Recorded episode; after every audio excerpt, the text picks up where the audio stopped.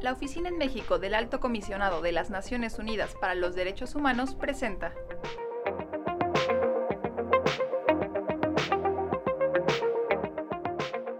Hola, ¿cómo están? Bienvenidas y bienvenidos nuevamente a este espacio. Mi nombre es Andrea Nomdedeu, oficial de Derechos Humanos, y a nombre de la Oficina de la Alta Comisionada de las Naciones Unidas para los Derechos Humanos, les queremos dar la bienvenida a Brenda Pérez Vázquez, de la Comisión Mexicana de Defensa y Promoción de los Derechos Humanos, y al padre Marcelo Pérez Pérez, sacerdote indígena, párroco de Bel, coordinador pastoral social de la diócesis de San Cristóbal de las Casas. Muchas gracias y bienvenidos. En esta ocasión vamos a estar hablando sobre desplazamiento forzado interno. Brenda, de acuerdo a tus palabras, ¿cómo podrías explicarnos lo que se entiende eh, con respecto a un desplazado interno? Hola Andrea, muchas gracias. Pues una persona desplazada es aquella que huye de su hogar o de su lugar de residencia habitual, ya sea este un municipio, una colonia, otro estado, justamente para evitar o después de haber sido víctima de una situación de violencia generalizada, de conflicto armado, de violaciones a derechos humanos o de catástrofes naturales o de situaciones provocadas por el ser humano, que además no hayan cruzado una frontera internacionalmente reconocida, es decir, que permanecen al interior de su país. La Comisión Mexicana de Defensa y Promoción de los Derechos Humanos lleva mucho tiempo trabajando el fenómeno del desplazamiento, a pesar de la falta de reconocimiento que lo ha venido acompañando. ¿Podrías explicarnos un poco más la labor actual o en qué estáis precisamente enfocados? Sí, claro que sí. Te platico, Andrea, que justamente eh, la Comisión Mexicana de Defensa y Promoción de los Derechos Humanos hace seis años incorporó dentro de su estructura orgánica un área especializada en el tema. Desde entonces, nuestro quehacer se ha centrado fundamentalmente en realizar trabajo de investigación, tanto cualitativamente como cuantitativamente, con la intención de abonar en la visibilización, el entendimiento y el reconocimiento del fenómeno del desplazamiento. De manera particular, uno de los ejercicios que ha sido fundamental en nuestro trabajo consiste en identificar y registrar información sobre episodios de desplazamiento masivo que ocurren a nivel nacional y presentamos nuestros resultados en ejercicios e informes anuales. Este ejercicio lo hacemos cada año. Actualmente estamos trabajando en un informe sobre los nuevos episodios eh, ocurridos en el año 2019 y estamos próximas a publicar. Sin embargo, pues no es el único trabajo de investigación que hemos realizado.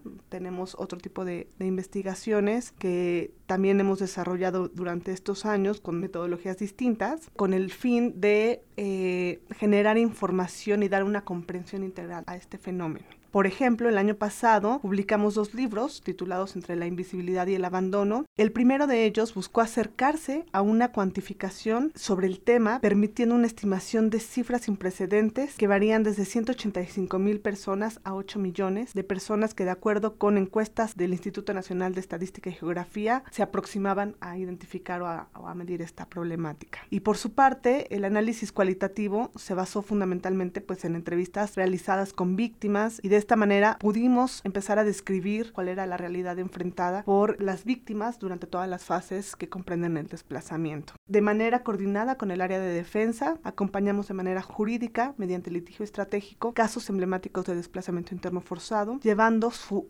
exigencia de justicia hacia todas las instancias pertinentes, tanto a nivel nacional como internacional. Y esto nos ha permitido identificar los grandes vacíos que existen de protección y además nos ha permitido intentar entender cuáles son los desafíos que deben ser implementados con apremio en este ámbito. Una de las cosas que creemos que es fundamental en nuestro trabajo es el poder también contribuir a generar precedentes jurídicos necesarios que deriven fundamentalmente la atención en el acceso a la justicia y el restablecimiento de los derechos de todas las víctimas de esta tragedia humanitaria. Y bueno, pues platicarte que estamos preparándonos para tener las primeras jornadas de trabajo psicosocial de personas internamente desplazadas. Y este espacio busca generar un espacio de confianza, de conocimiento y de intercambio en donde las personas que han vivido esta grave violación a derechos humanos puedan compartir en torno al contexto en que se generó su situación de desplazamiento, logren identificar los impactos psicosociales derivados de este desplazamiento y puedan ser fortalecidos los recursos de afrontamiento. Gracias. Y usted, padre, si nos puede compartir un poco cuál es la labor que está realizando en el acompañamiento de estas comunidades indígenas en el estado de Chiapas? Como sacerdote y desde la pastoral social de la diócesis en Cristóbal, acompaño las situaciones que viven distintos pueblos. Uno de los trabajos que hago es acompañar donde hay desplazados y también donde veo que hay posibilidad de entrar. No siempre tengo entrada directamente. Entonces, por ejemplo, yo estuve acompañando muy casi a tiempo completo la situación de los desplazados de Chalchihuitán, eh, donde hubo más de 5 mil desplazados, de los cuales 11 murieron estando en calidad de desplazados. Fue un momento muy duro, muy difícil la situación, porque tanto niños, ancianos y ancianas y niñas pues murieron allí por hambre y por frío. Es uno de los municipios más pobres y cuando pasan a ser desplazados, pues es una situación muy triste de lo que pasó allí. Y también he acompañado los desplazados de Chabajebal, municipio de San Juan el Bosque. También hubo toda la comunidad se desplazó por un conflicto entre ellos en la comunidad. Acompañamos también para el retorno, se pudo entablar un diálogo entre ellos y entonces se pudo con el apoyo de Raiva, de Serapaz, la mediación, entonces sí, eso sí se pudo hacer el retorno hacia ellos.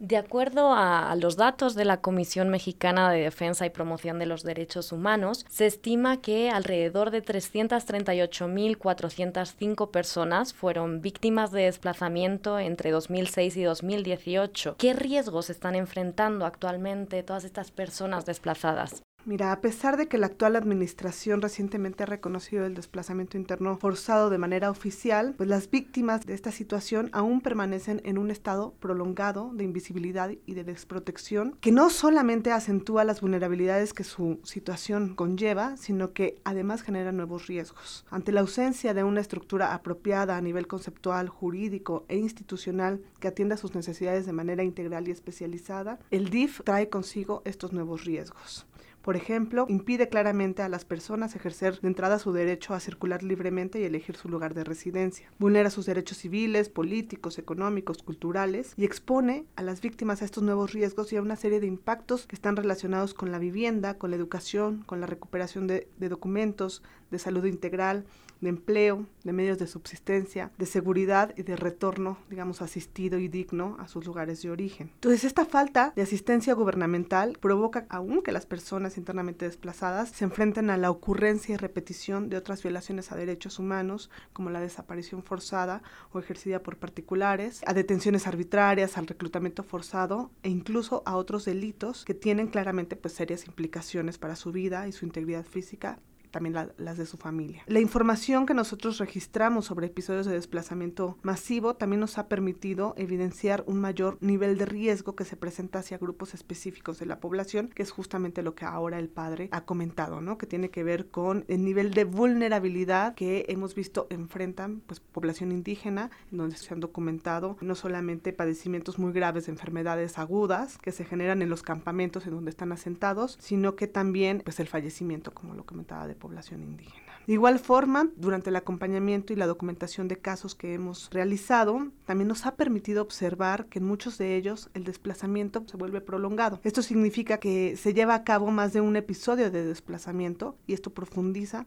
su situación de vulnerabilidad a largo plazo y no pueden gozar básicamente las personas de sus plenos derechos y tampoco tienen la posibilidad de que alguna institución pueda ofrecerles soluciones duraderas que permitan, digamos, operar estas condiciones de victimización. Y justo también otros casos nos han revelado cosas gravísimas que justo muestran que ante la falta de estas medidas, de programas y de políticas públicas que les atiendan, muchas personas se ven obligadas incluso a retornar a los lugares de origen en el que aún prevalecen las mismas condiciones que generaron el desplazamiento inicial. También hemos podido dar cuenta que durante el momento del reasentamiento, muchas de las personas desplazadas viven procesos de estigmatización, de rechazo por parte de la población local, que inclusive en muchas ocasiones pues las personas recién llegadas tienen a ser incluso hasta culpabilizadas por la violencia vivida en los contextos de expulsión o por las situaciones de criminalidad que existen en estos sitios de llegada. Y esta situación, sumada a la precariedad en el acceso a derechos fundamentales, coloca a las personas internamente desplazadas, por supuesto, en desventaja y provoca que deban buscar refugio en asentamientos irregulares, exponiéndolos a un nivel mayor de riesgo y generando con ello una mayor propensión a ser vulnerados y víctimas de otros delitos. Los riesgos que encontramos que enfrentan los desplazados, bueno, ya el hecho de que están en calidad desplazados es una situación muy difícil, se pasa hambre, se pasa este frío o se pasa calor, pero sobre todo quedan en un alto riesgo de sus vidas y precisamente en Chalchihuitán pues murieron 11 de los cuales el, gobierno en aquel tiempo solamente reconoció dos personas fallecidas y aparte también lo que es la eh,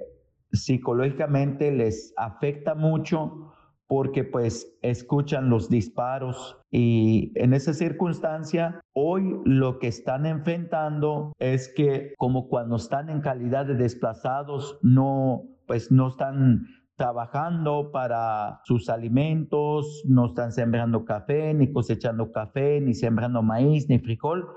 Entonces, aunque ya estén retornados, pues están en un gran riesgo de estar padeciendo hambruna y a veces uno piensa que por el hecho de que ya están retornados a sus lugares ya están mejor. No, porque Uh, como sabemos, lo que se come hoy es porque se siembra ayer. Y entonces, al no sembrarse nada ayer, pues este, ya quedan en una situación bastante difícil de necesidades. Y ahorita en Chachihuitán aún continúan siendo desplazados, ya no los 5 mil ciertamente, pero hay todavía personas que no han podido retornar y entonces tampoco están viviendo ya en las montañas, sino que están rentando, pero no pueden regresar, no pueden retornar.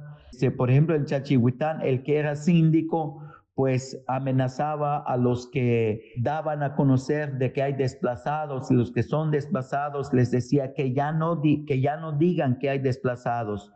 entonces, pues viven en una situación de, de amenaza a veces de las propias autoridades de del mismo municipio. Y eso nos preocupa porque eh, allí en, en, en, algunas de las comunidades de Chilón hay grupos armados y, y ellos son los que hostigan, amenazan las, las comunidades este, para que ellos salgan de, sus de sus comunidades, dejen sus casas y a veces salen tan inmediatamente que no llevan nada más que la ropa puesta y algunas cositas más.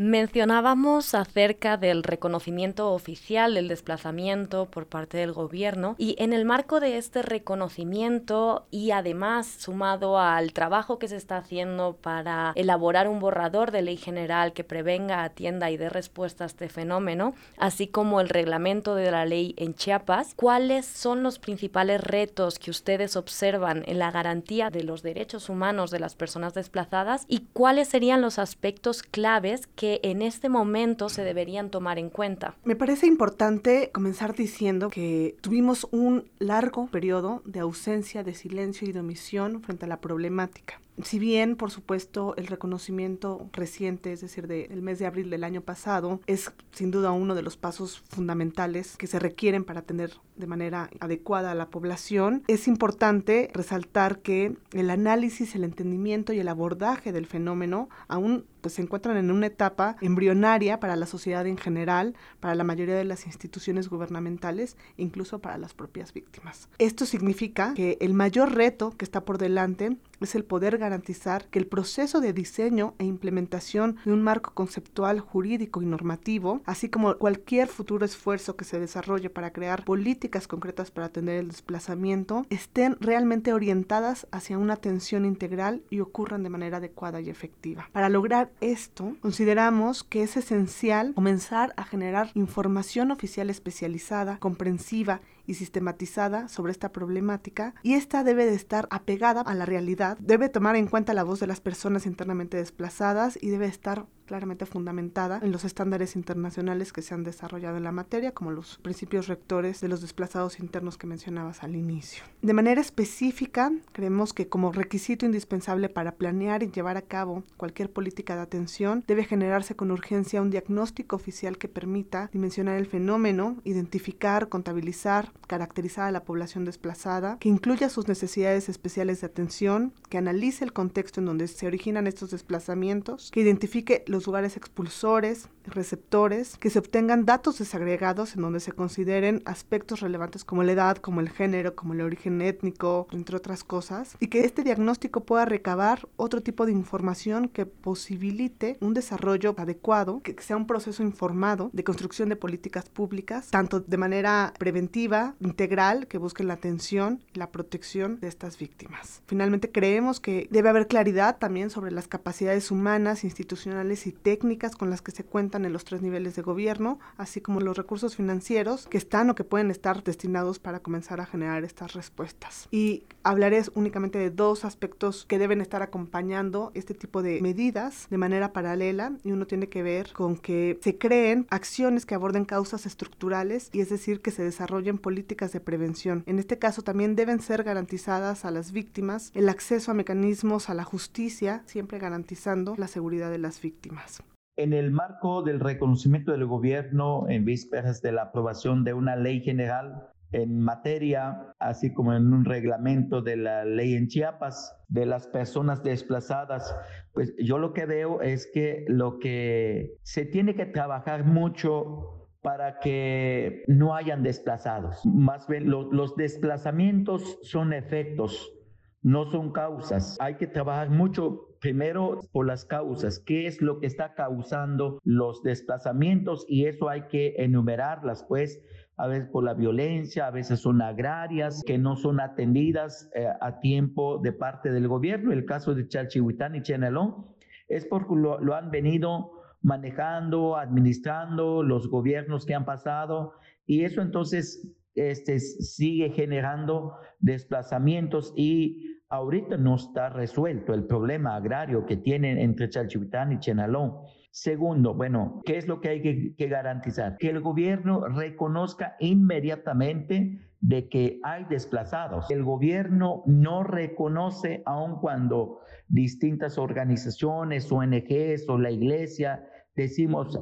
hay desplazados, ellos dicen, no es cierto. Y entonces yo creo que se tiene que garantizar también la vida de ellos, cómo otorgarles medidas cautelares a los que están eh, desplazados. Y otro también la ayuda humanitaria. Inmediatamente eso es lo más principal, pero hay que entender desde la cultura. Por ejemplo, yo lo vi en, en se les mandaban cosas para alimentarse, pero no es la alimentación que ellos consumen y entonces en vez de hacerles un bien, se les hace mal y por eso comenzamos a exigir, la misma comunidad comenzó a exigir de que sean maíz, frijol y otras cosas más, que es el alimento básico. Pero si les mandan este, pura leche, por ejemplo, o cornflakes o no sé, otras cosas enlatadas, en vez de que les hace bien, les hace un mal. Y, y sobre todo, también lo que hay que garantizar es que también que cese la agresión por el cual eh, se ven obligados a salir de sus comunidades. Los aspectos claves que deberán tomarse en cuenta, no minimizar el asunto, porque en, en Chiapas, en Chalchihuitán, lo que vi de parte del gobierno es que se minimizó mucho, eh, no daban credibilidad de lo que nosotros documentamos. Un servidor personalmente fui a documentar, a filmar, estar en las montañas, en la noche, estar con ellos. Y entonces hasta que se publicó a nivel nacional e internacional, el gobierno le dio credibilidad. Me parece que es muy importante que sean honestos también los, los delegados del gobierno o los ayuntamientos para que ellos informen de verdad, para que se tomen las medidas. Y, y no, no hay que regatearlo, el sufrimiento de los desplazados para que se pueda así evitar pérdidas de vidas humanas, lo que lamentablemente se perdió pues en Chalchulín 11 personas y aún así eh, terminó no reconociendo el gobierno y pues es lo que puedo compartir el trabajo ahorita, lo que sí es importante es ver el asunto de, de Chilón para que se pueda hacer algo allí. Allí es lamentablemente hay grupos armados y son los que están hostigando a las comunidades para que salgan de sus comunidades. Como hemos podido conocer el día de hoy de la mano de Brenda y el padre Marcelo, el desplazamiento forzado interno es un fenómeno muy complejo causado por situaciones de conflicto armado, violencia generalizada, violaciones a derechos humanos o catástrofes naturales o provocadas por el ser humano. A pesar de los pasos que se han dado en aras a dotar de protección jurídica a las víctimas del desplazamiento forzado interno, todavía quedan grandes vacíos y, como bien se ha dicho, se requiere de un diagnóstico oficial que permita empezar a generar una respuesta adecuada al fenómeno. De nueva cuenta, les agradecemos su presencia en este espacio, en el que siempre son bienvenidos y bienvenidas, y les invitamos a estar pendientes de nuestras próximas emisiones. Muchas gracias.